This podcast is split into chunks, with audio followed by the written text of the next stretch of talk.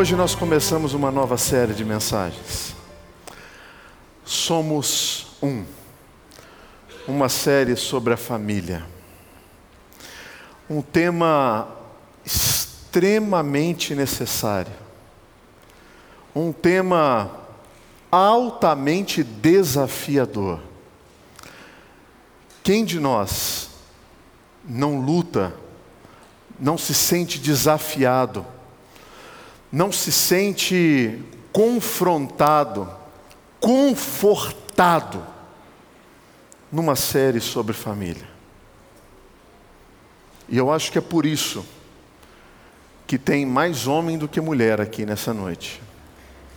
As mulheres disseram: bem, eu não vou, mas você vai. Pode ir.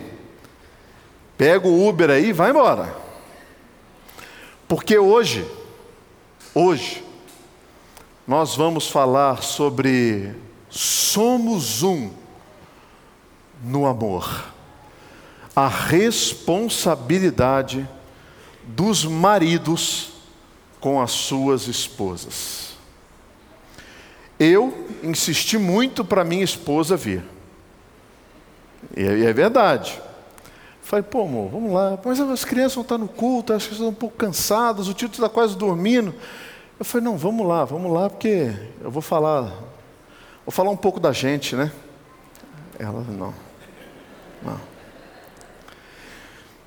Essa semana, particularmente, foi uma semana mais difícil, né? Para mim e, e para a própria Flávia, né? É, eu gosto de me expor um pouco para desmistificar aquela ideia de que quem só me conhece de domingo acha que eu sou uma pessoa melhor do que outras pessoas. E ainda falei com a Flávia: olha, Flávia, eu acho que quem tinha que pregar hoje era você. Aí ela já quase desmaiou, né? Na semana que vem eu prego. E foi uma semana para nós dois um pouco mais difícil, né? Muito trabalho, muita reunião, uma semana tensa de, de, de comunicados difíceis, de, de reações, ações, e ela acaba se sentindo um pouco afetada por tudo isso. E ontem à noite, é, nós fomos dormir, e aí a gente começou a conversar sobre o nosso relacionamento, e eu falei para ela: Você sabia que amanhã à noite eu prego sobre como o marido deve tratar a sua esposa? Aí ela começou a rir. Falei, você está rindo, né? Mas está pesado, né? Porque, mais uma vez, é, certamente eu quero que vocês ouçam o que eu tenho a dizer, como aquilo que a Bíblia está dizendo para nós, para todos os maridos, para todas as famílias, porque o nosso desafio não é sermos perfeitos, mas é sermos santos à medida daquilo que o Espírito quer fazer em nós. Se você não é casado, não é casada ainda, não tem problema. É, preste atenção, sabe por quê? Porque se você está em busca de um marido, Deus não vai dizer na palavra com quem você deve se casar, mas Ele vai dar na palavra referências de um homem segundo o coração dele. E aí você pode ter subsídios para escolher e fazer boas escolhas. Você sabia que no ano de 2017 nós tivemos 1 milhão e 65 mil casamentos no Brasil? É casamento, hein? De gente que casou no papel, ali ó, preto no branco, assinatura no, no, no papel. Mas nós tivemos também 377 mil pessoas que se separaram. Ou seja, 35% na proporção de casamentos e separações. Isso dá a cada três casamentos, um acaba. E para que a gente tenha a capacidade de se avaliar e eu falo especificamente para os homens nessa noite, nos avaliarmos, eu queria utilizar um texto da Escritura Sagrada que foi escrito pelo apóstolo Paulo em Efésios capítulo 5, a partir do versículo 21, quando ele diz: Sujeitando-vos uns aos outros no temor de Cristo, as mulheres sejam submissas ao seu próprio marido como ao Senhor. Porque o marido é o cabeça da mulher, como também Cristo é o cabeça da igreja, sendo este mesmo o Salvador do corpo. Como, porém, a igreja está sujeita a Cristo, assim também as mulheres sejam em tudo submissas ao seu marido. Maridos, amai vossa mulher, como também Cristo amou a igreja e a si mesmo se entregou por ela, para que a santificasse, tendo-a purificado por meio da lavagem de água, pela palavra, para a apresentar a si mesmo igreja gloriosa, sem mácula, nem ruga, nem coisa semelhante, porém santa e sem defeito. Assim também os maridos devem amar a sua mulher como ao próprio corpo.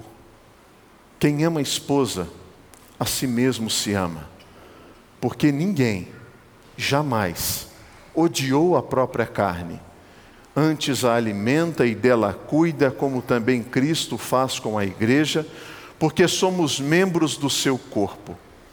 Eis porque deixará o homem a seu pai e a sua mãe, e se unirá à sua mulher, e se tornarão os dois uma só carne. Grande é esse mistério, mas eu me refiro a Cristo e à igreja. Não obstante, vós, cada um de per si, também ame a própria esposa como a si mesmo, e a esposa respeite ao seu marido. Vamos orar? Senhor, eu peço nesse momento que o teu Santo Espírito me dê graça, misericórdia, unção, autoridade para ensinar os princípios verdadeiros da tua palavra. Eu peço, Deus, que no nome de Jesus, eu seja tão cheio do Senhor, tão cheio, para transbordar de maneira abundante sobre a tua igreja. E que tudo isso seja para a glória do Senhor. Amém. Amém. Você sabe qual é o grande problema de se ler um texto como esse que eu li nessa noite?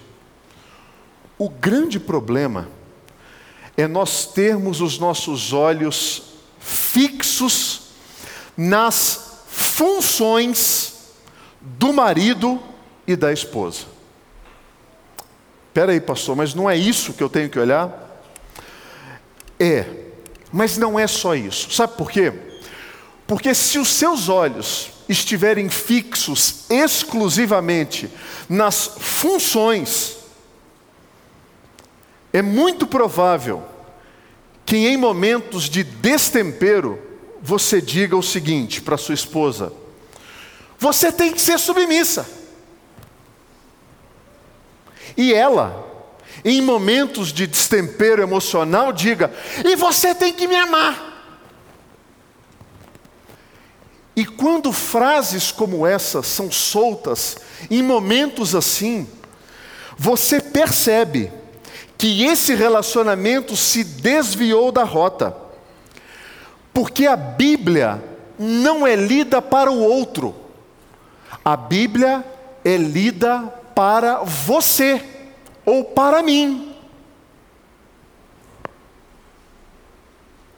Então, ter o foco exclusivamente nas funções você está achando que as funções são uma alavanca, um pé de cabra, para você forçar o outro a ser o que você quer que ele seja, e não o que Deus manda você ser. Funções bíblicas são rotas que nos ajudam no caminho funções bíblicas, elas surgem na palavra de Deus não para serem instrumentos de opressão, mas surgem para colocar o homem e a mulher no trilho que deve andar. É para isso que essas funções existem. Porque quando eu cumpro essas funções, eu glorifico a Deus sendo quem eu sou. E esse texto nos fala das funções das mulheres e dos homens. Mas se pararmos nas tarefas em si, nós teremos uma grande dificuldade de entender que essa mensagem da palavra de Deus não é para o outro, é para você, para mim. O texto fala da função do marido e da função da mulher. Mas se a sua conclusão for exclusivamente para o outro, você perde. Porque a Bíblia fala para nós.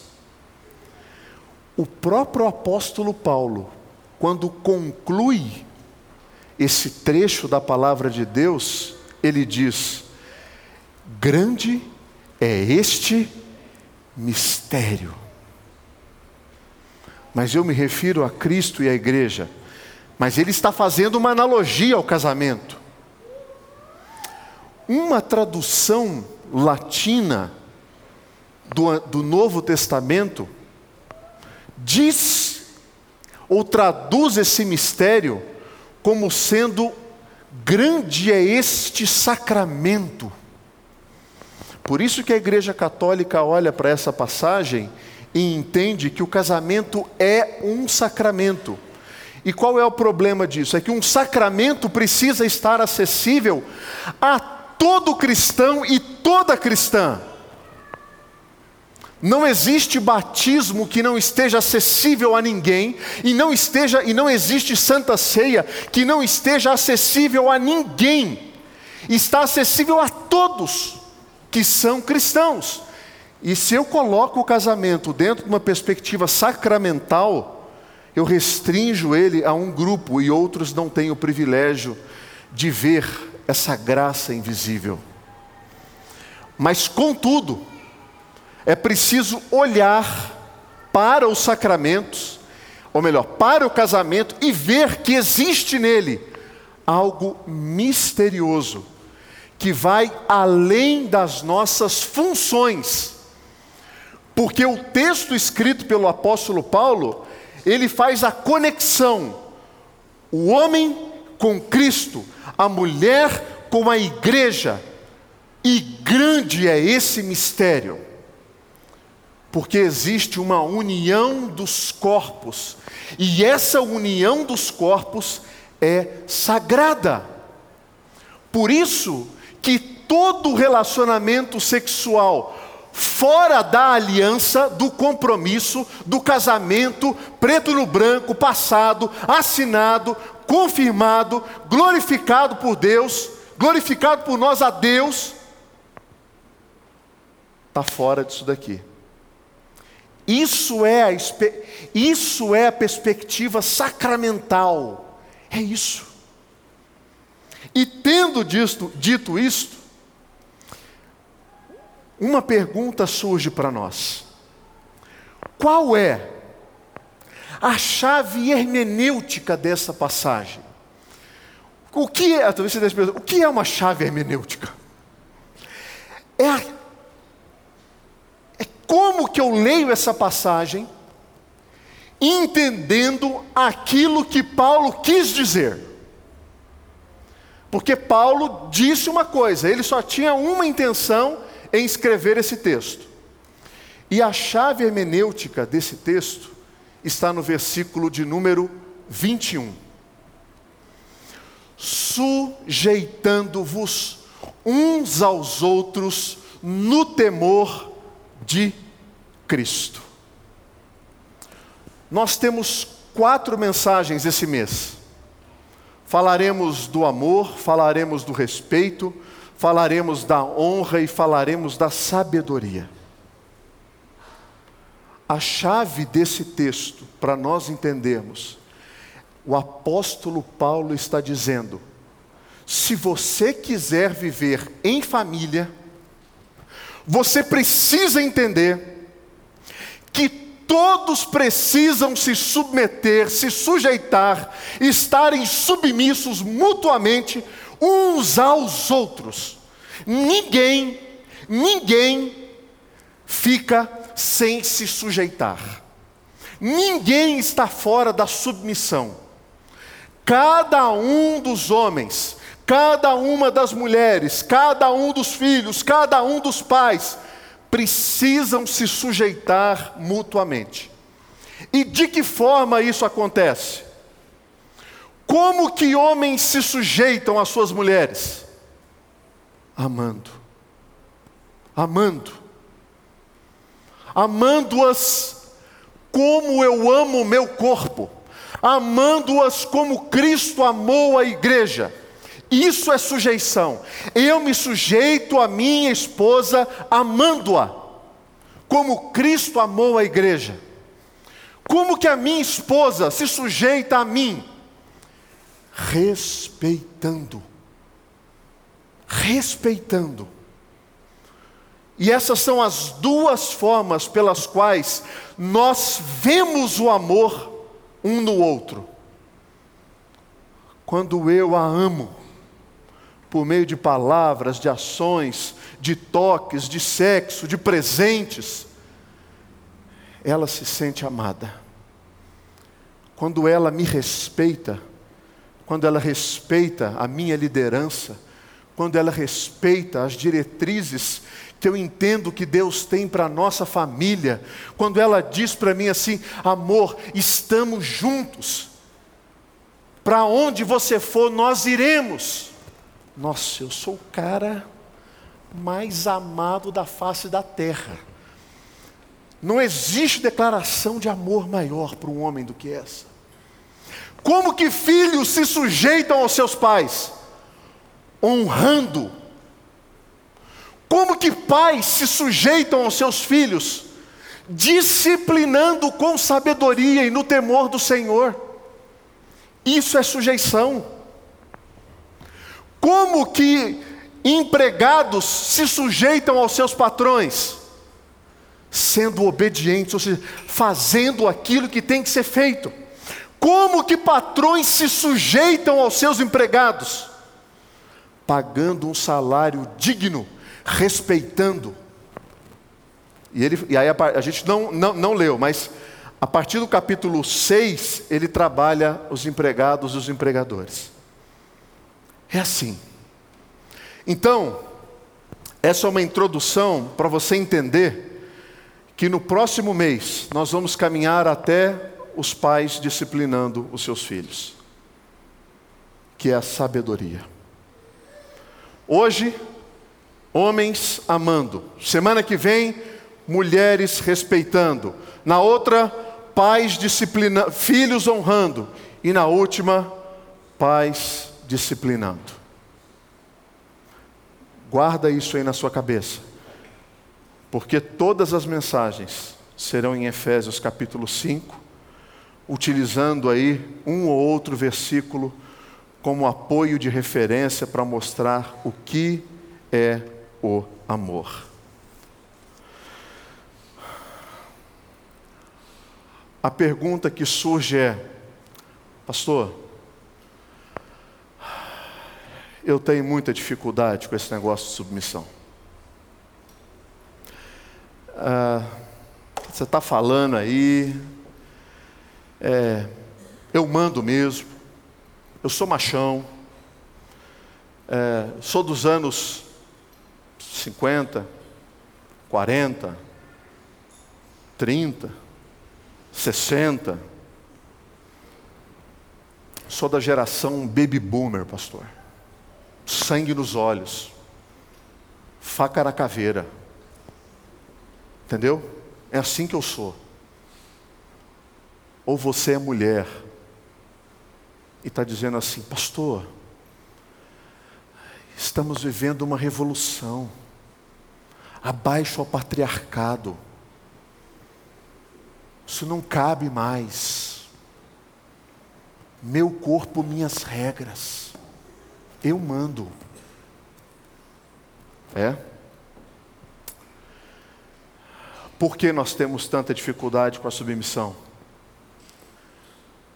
Porque nós não entendemos o significado e o propósito de Deus. Nós achamos e teimamos que quando surge esse termo, parece que dá uma reação alérgica por conta da distorção da sua compreensão. Ainda pela entrada do pensamento humanista, secular, nos casamentos e na vida da comunidade cristã.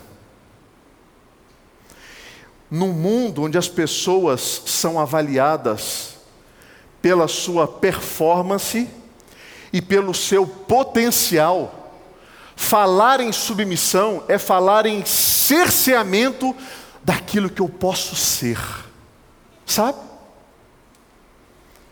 E, e, e nessa explosão do coaching que a nossa cultura vive, de que há poder em você, de que você consegue, de que tudo está dentro de você, basta você encontrar as portas, as chaves certas para liberar tudo isso, e aí você vem me falar de submissão, num contexto onde eu quero eu quero ser a melhor versão de mim mesmo. Então, submeter, submissão, significa cercear aquilo que eu desejo ser. Uau!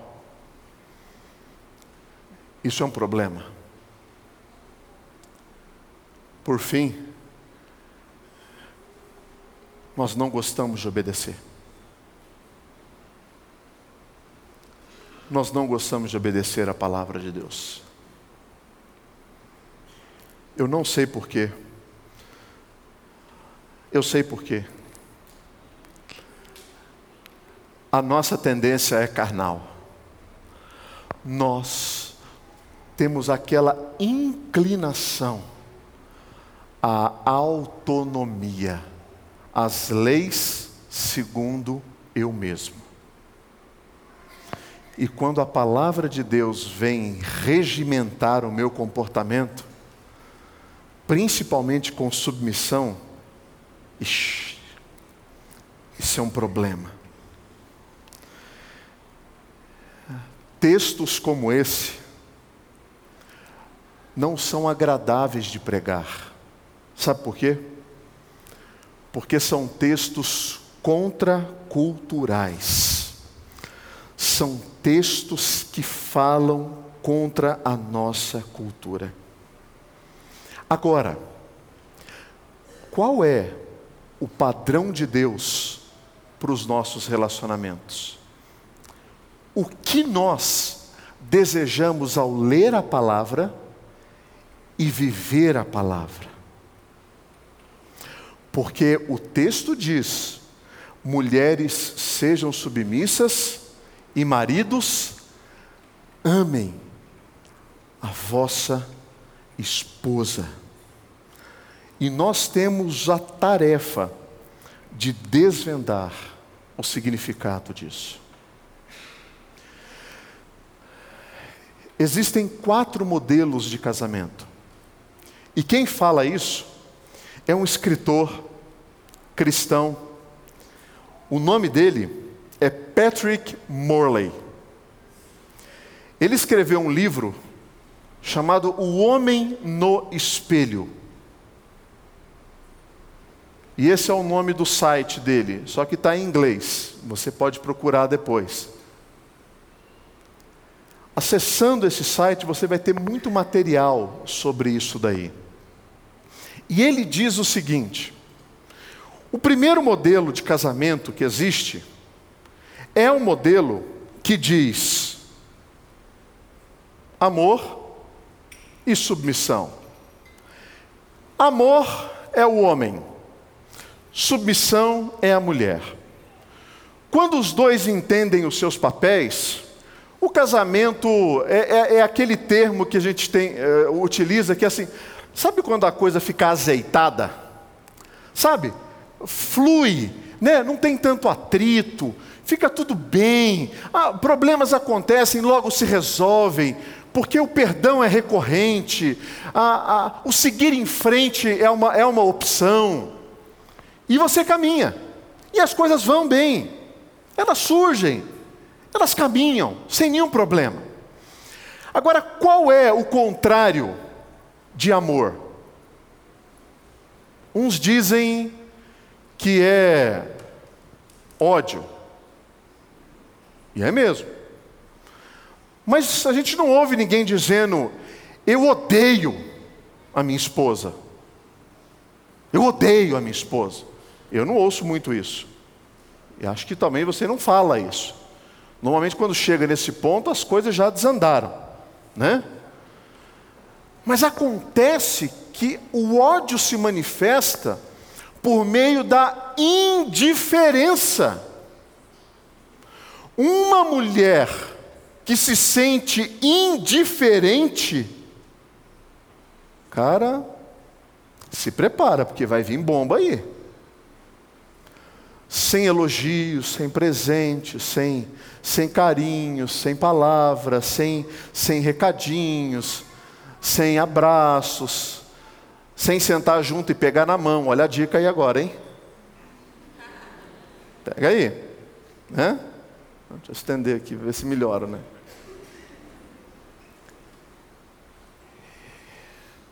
E qual é o contrário da submissão?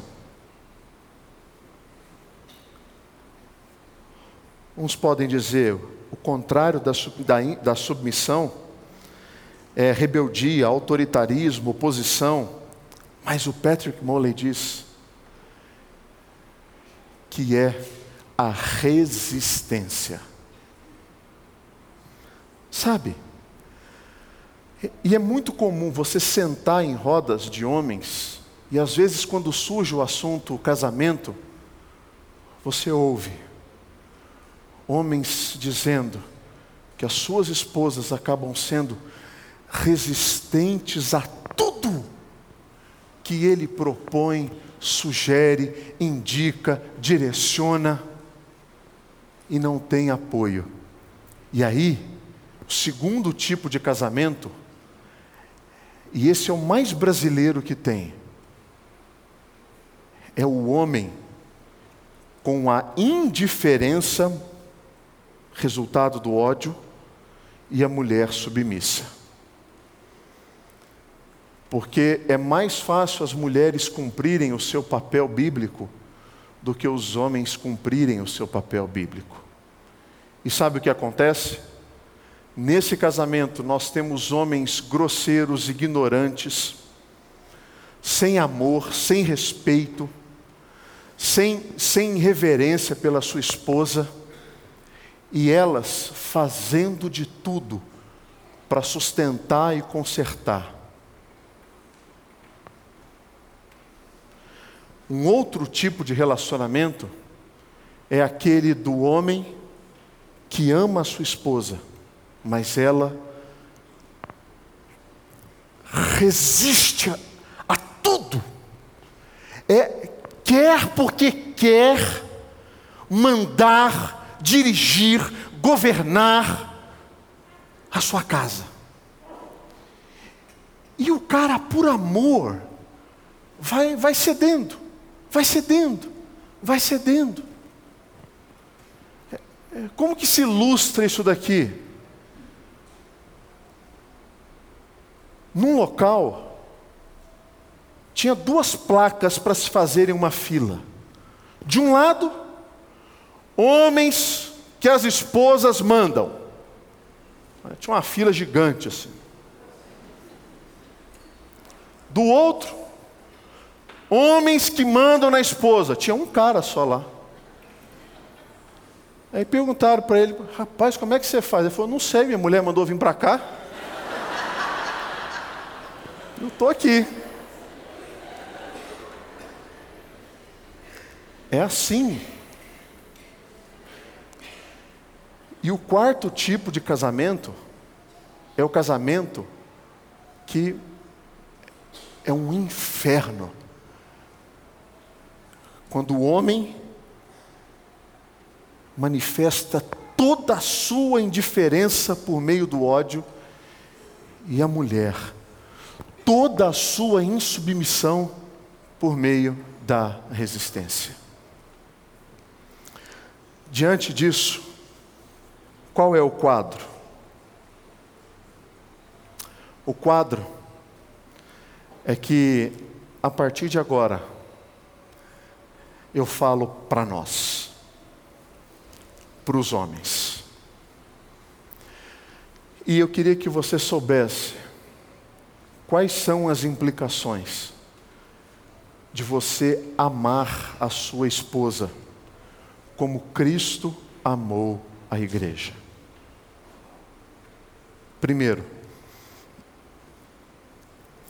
quando nós cumprimos o nosso papel biblicamente, existe uma possibilidade imensa de toda a indiferença, resistência, insubmissão do seu cônjuge ser dissipado pelo amor.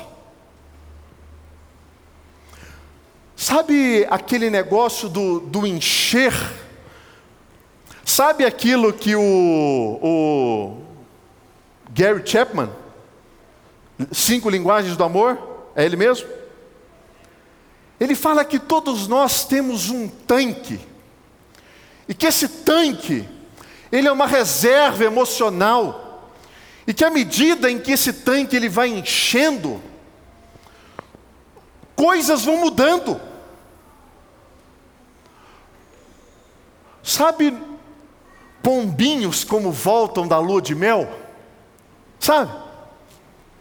Estão cheios, estão plenos, não quer dizer que não tem problema, mas fica mais fácil relevar, ajustar, ceder.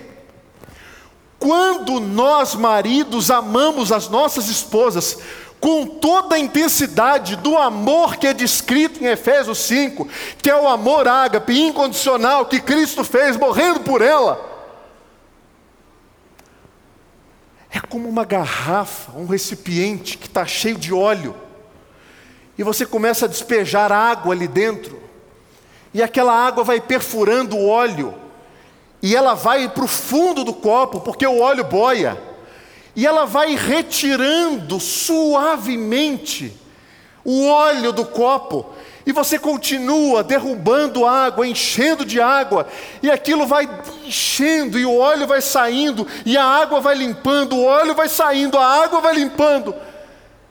É isso que o amor faz nos relacionamentos. Ame a sua esposa, mesmo que ela não esteja cumprindo aquilo que a Bíblia diz para ela cumprir. Porque ao lermos a Bíblia, ela precisa aplicar a nós primeiro, não ao outro. E fazendo isso, o outro é transformado pela nossa ação, pelo nosso compromisso. Então, é a vitória sobre a indiferença. E a gente percebe isso quando o apóstolo Pedro diz: Maridos, vós igualmente vivei a vida comum do lar. Ele está dizendo: vivam a vida comum do lar. Tem uma frase que não tem nada mais extraordinário do mundo do que um homem comum, com a sua esposa comum, com seus filhos comuns, na sua casa comum. Isso é extraordinário. Vivam a vida comum do lar com discernimento e tendo consideração para com a vossa mulher, como a parte mais frágil, mais preciosa, tratai-a com dignidade, porque sois juntamente herdeiros da mesma graça de vida, para que não se interrompam as vossas orações. Eu poderia pregar hoje só nesse texto aqui, só nesse texto.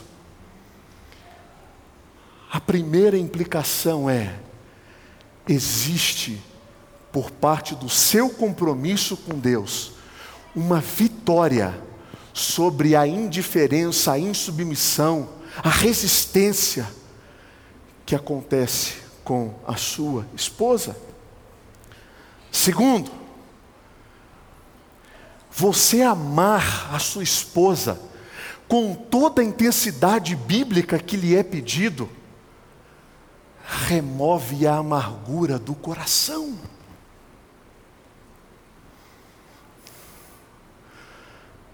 Não existe casamento tão ruim que não possa ser curado por Deus. Não existe. Olhe para as palavras da Escritura Sagrada. Entenda, maridos, que o nosso papel é olhar para as nossas esposas e enxergar nelas um vaso precioso, frágil, que é cuidado pelo nosso amor. Pastor, tem coisa muito ruim dentro desse vaso, tem, tem amargura, tem ressentimento, tem raiva, tem falta de perdão, tem rancor, tem um monte de coisa ruim. Ame, ame, porque o nosso desafio é amar. Seja homem, biblicamente, e ame a sua esposa, porque o amor cobre uma multidão de pecados, de erros, de falhas. Foi isso que o amor de Cristo fez por nós. Cobriu tudo isso com o seu sangue. Não é possível que nós não tenhamos a capacidade de exercer esse amor com quem nós escolhemos amar por toda a vida. Maridos, amai as vossas esposas. Não, não a trateis com amargura. Porque a amargura gera amargura. Gentileza gera gentileza. Mas amor destrói o rancor e a amargura do coração da sua esposa. Ame, perdoe, assuma a responsabilidade de ser um homem cristão. O amor elimina os maus tratos no relacionamento. Por isso que o texto de Colossenses diz: Amai as vossas esposas, não a trateis com amargura. Eu quero chamar a atenção para esse verbo tratar, porque tratar aqui é palavra e ação. É isso. Eu não posso só dizer que vou fazer, eu preciso fazer. E esse negócio de fazer é que é o difícil. Isso é difícil. Por exemplo, você não vai arrumar um vazamento embaixo da pia? Vou, né? Já vou. Você não vai arrumar? Vou, já vou. Aí a cada seis meses ela te lembra, né? É o fazer, é o deixar de falar e fazer, né? E essa é uma reclamação da Flávia. Eu falo, você melhora, depois você piora, depois eu melhoro, depois você piora. Eu, eu, eu, eu vou tentar, eu estou tentando, eu estou tentando. É difícil. A nossa responsabilidade é difícil. Mas não é impossível, porque a Bíblia diz que é para a gente fazer. É só fazer. E quando eu faço, eu elimino os maus tratos dos nossos relacionamentos. Vocês já ouviram aquele ditado? Eu prefiro ser feliz do que ter razão. Não é verdade? E aí, numa DR, isso precisa vir à mente. Eu preciso amar, porque quando eu amo, eu estou tratando bem. E se eu estou tratando bem, os maus tratos saem dos nossos relacionamentos e eu tenho um relacionamento feliz, muito feliz. É entender que ela é a parte mais frágil, porque quem ama, cuida, protege, alimenta, apoia, encoraja. Só uma relação neurótica e doentia sobrevive a um relacionamento de culpa, de acusação e de maus tratos. Quarto, a quarta implicação do amor, ela realça a autoimagem e a autoestima da sua esposa. Vamos explicar isso aqui? Autoimagem é a forma como a pessoa se vê. Autoestima é a forma como a pessoa se sente. Eu não sei se existe alguém pleno ou alguém plena com essas duas coisas. Mas eu sei que existe pessoas que melhoraram bastante por conta do amor e do apoio dos seus maridos. Sabe? Mulheres, normalmente, tendem a ser mais insatisfeitas consigo mesmas, tanto emocionalmente quanto fisicamente. Tanto é que o número de mulheres que atravessam por uma depressão é maior do que o número de homens. E muitas causas estão com relação a isso, a imagem e a estima. Maridos, nós somos os homens que Deus colocou ao lado de mulheres, para dizer para elas que elas são amadas, que do jeito que elas estão, elas te satisfazem, satisfazem os seus olhos, estão lindas bonitas, felizes. Porque aquelas mulheres que são projetadas em propaganda foram fabricadas. E aquilo vai passar. Aquilo vai, a gravidade vem com tudo e, e acaba com tudo. O que fica? É com quem você quer envelhecer, passar os dias, e eu não estou dizendo que ninguém tem que cuidar de si, não é isso o problema. O que eu estou dizendo é que o nosso amor pelas nossas esposas fazem com que elas se sintam emocionalmente amadas e fisicamente satisfeitas. Ou pelo menos mais satisfeitas do que eram. Ah, mas eu queria ter um pouquinho mais aqui, um pouquinho mais de lá, um pouquinho mais aqui, um pouquinho mais assim, um pouquinho mais assim. Amor, eu te amo. Quando nós casamos, eu sabia que isso iria acontecer. Olha aí, está acontecendo. né? Está acontecendo. Ninguém está fora disso. E eu amo. Nossa, mas o cabelo era tão pretinho agora. Amor, Está na moda, platinado. Está chique. Está linda. Né? Tá parecendo meu cartão de crédito agora. Platinum, Black, sei lá, sei lá, Infinity, sei lá o que mais. Está linda. Tem valor.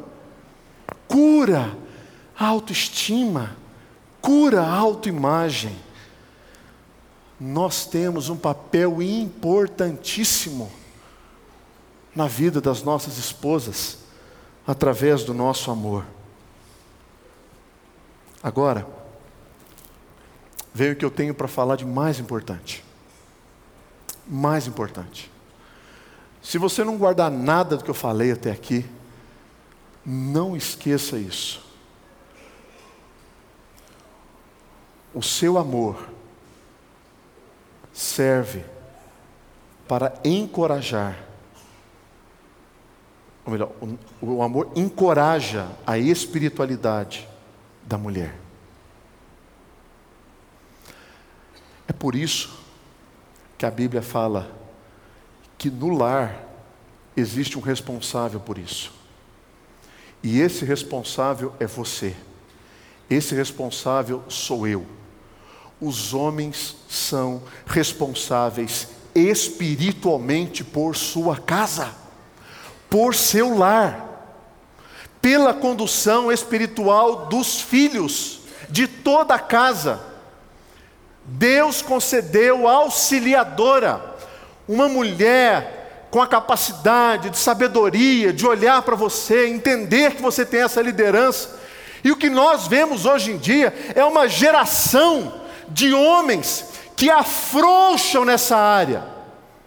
E tudo é, não, bem, ora você, lê você a Bíblia, vai, vai, vai você na igreja. Vai.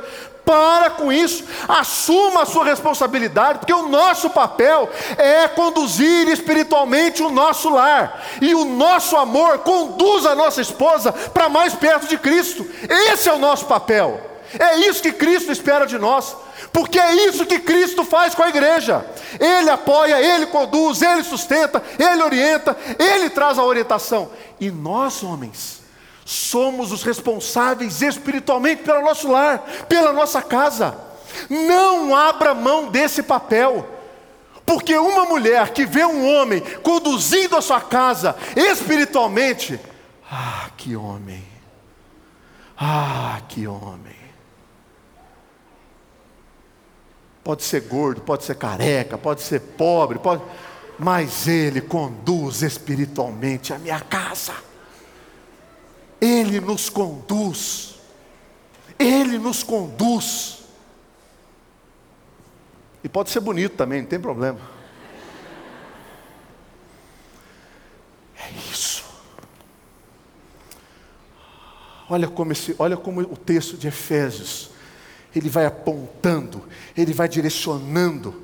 Olha só, para que a santificasse, tendo-a purificado, para apresentar a si mesmo igreja gloriosa. E um homem que faz um negócio desse, eis porque deixará a sua casa e vai atrás da sua esposa. São orientações que vão apontando para essa santidade. Para quê? Para, eis porque. Percebe?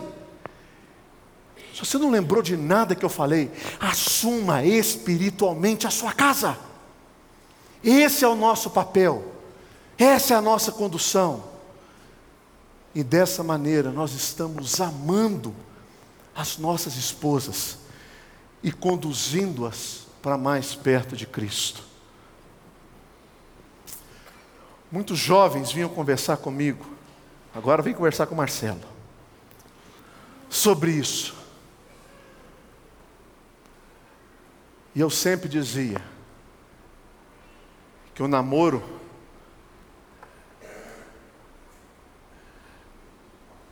ele é um prelúdio. O casamento é um potencializador. Se o seu namorado não lê a Bíblia com você, não ora com você, não te conduz espiritualmente para mais perto de Cristo, não se engane, porque quando casar, não vai mudar. Não se iluda, ele não vai mudar. Não se iluda. Ó, aproveita que ainda dá tempo, porque depois vai ter que aguentar.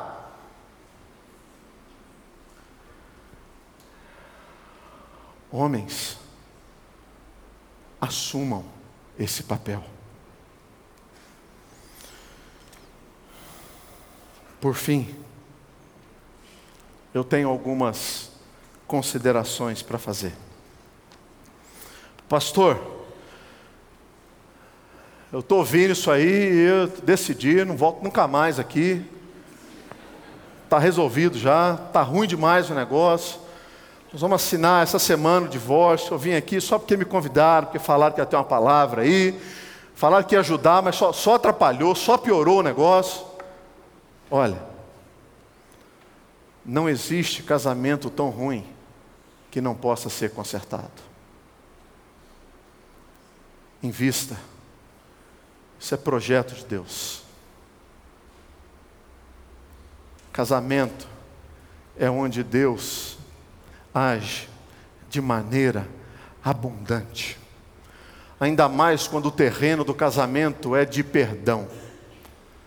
Então, não desista. Homens, será que a forma como tratamos nossa esposa a leva a um crescimento da sua autoimagem e da sua autoestima? Pensa aí no que você está fazendo. Será que o nosso amor as ajuda na caminhada de discipulado, serviço e entrega ao Senhor? Pensa aí no que você está fazendo, cara. A responsabilidade de amar minha esposa, ela tem um único propósito: é refletir o caráter e a ação de Cristo e sua igreja. Semana que vem são elas. Todos nós temos o nosso papel. Invista no seu casamento. Não desista dele. É uma boa oportunidade hoje para você voltar para sua casa, segurar nas mãos da sua esposa, pedir perdão pelos seus erros, ter uma boa noite de amor e ter uma excelente segunda-feira, terça, quarta, quinta, sexta, sábado, domingo. É isso que Deus quer de nós. Família e povo de Deus. Já diz uma frase: famílias fortes, igreja forte, sociedade forte. Invista no seu casamento. Que Deus abençoe. Amém.